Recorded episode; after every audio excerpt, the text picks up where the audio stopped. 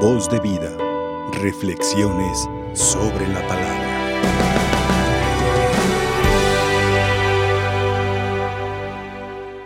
El día de hoy que tenemos la memoria del martirio de Juan el Bautista, nos presenta a este personaje que es la unión entre el Antiguo y el Nuevo Testamento, nos presenta el testimonio de este personaje como un testimonio de vida, una vida que vale la, vale la pena ser vivida en función de don de sí. Es una vida que, que tiene valor porque ha aprendido a donarse a los demás. Aprendido a donarse a los demás a través del amor, a través de la proclamación de la verdad, a través de la denuncia de lo que va contrario al proyecto de Dios. Esta vida cobra sentido, mis hermanos, a partir de las cosas cotidianas. Es a partir de lo que a cada uno se le ha encomendado que la vida empieza a cobrar sentido.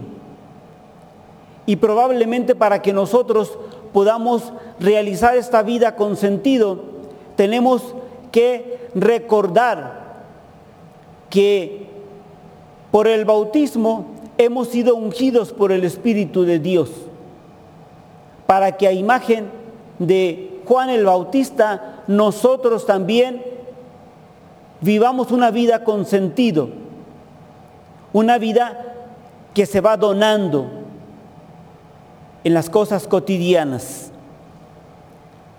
Por eso el profeta Jeremías nos decía, ciñete y prepárate, ponte en pie y diles lo que yo te mando. No temas. Yo creo que el miedo,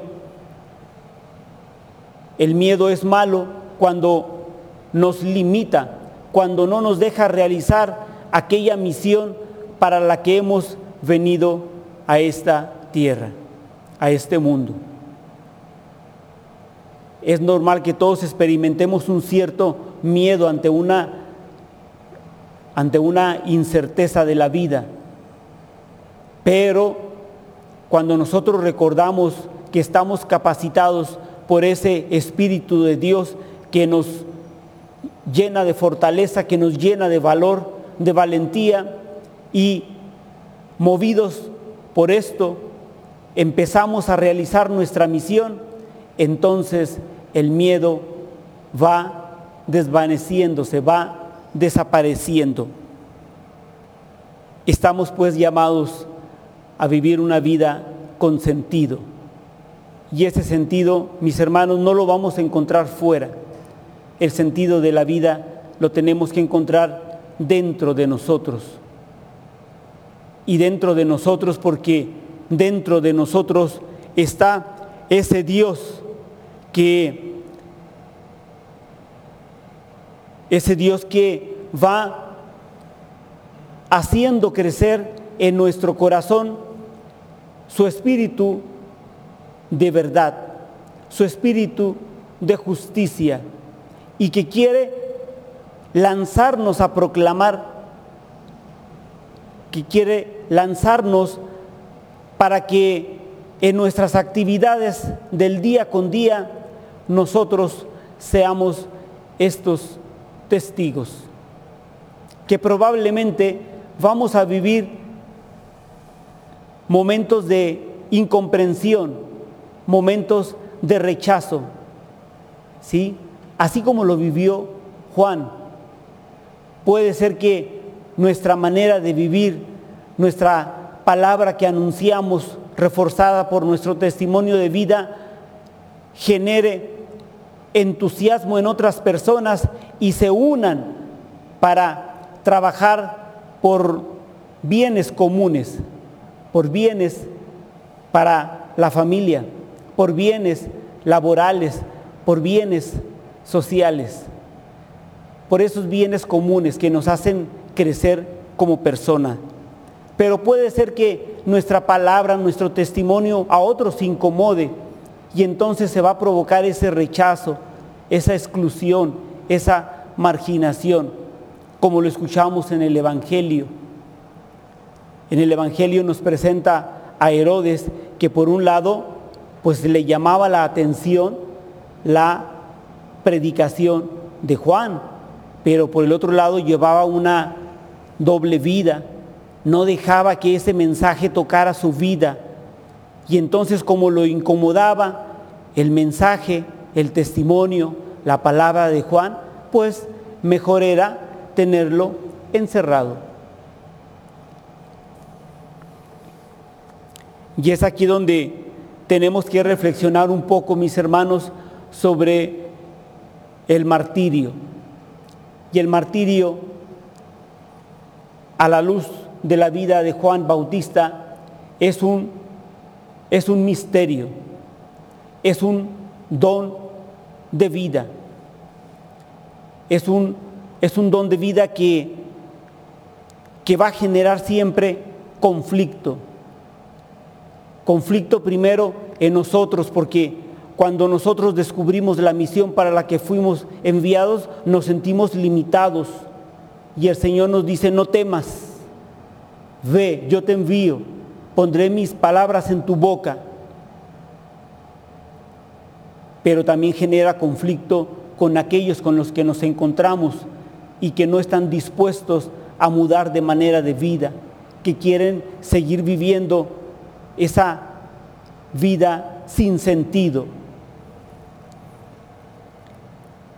El mismo Evangelio nos presenta esta vida sin sentido. Nos presenta a Herodes con una vida doble, una vida corrupta, una vida prepotente, una vida llena de soberbia. Nos presenta a, Herodías, una mujer llena de odio, de rencor, de resentimiento, y que por ese, esos sentimientos que anidaba en su corazón, decide en el momento que se presenta la oportunidad acabar con la vida de Juan. Tenemos la hija de Herodías, esa mujer que vivía de la vanidad, que se ufanaba de su, de su manera de conquistar de atraer a los hombres. Esa es una vida sin sentido, mis hermanos. Y preguntémonos el día de hoy nosotros, ¿cómo es nuestra vida? ¿Será que nuestra vida es una vida con sentido o es una vida vacía, una vida frustrada, una vida con un vacío existencial que no logramos llenar con palomitas, con Netflix, con nada de eso. ¿Será que esa es la vida que tenemos? ¿O será que es una vida plena? Una vida que se ha ido donando en el día con día, en las actividades cotidianas del hogar, de atender a los hijos, de acoger a los, a los nietos, de acompañar al esposo, a la esposa.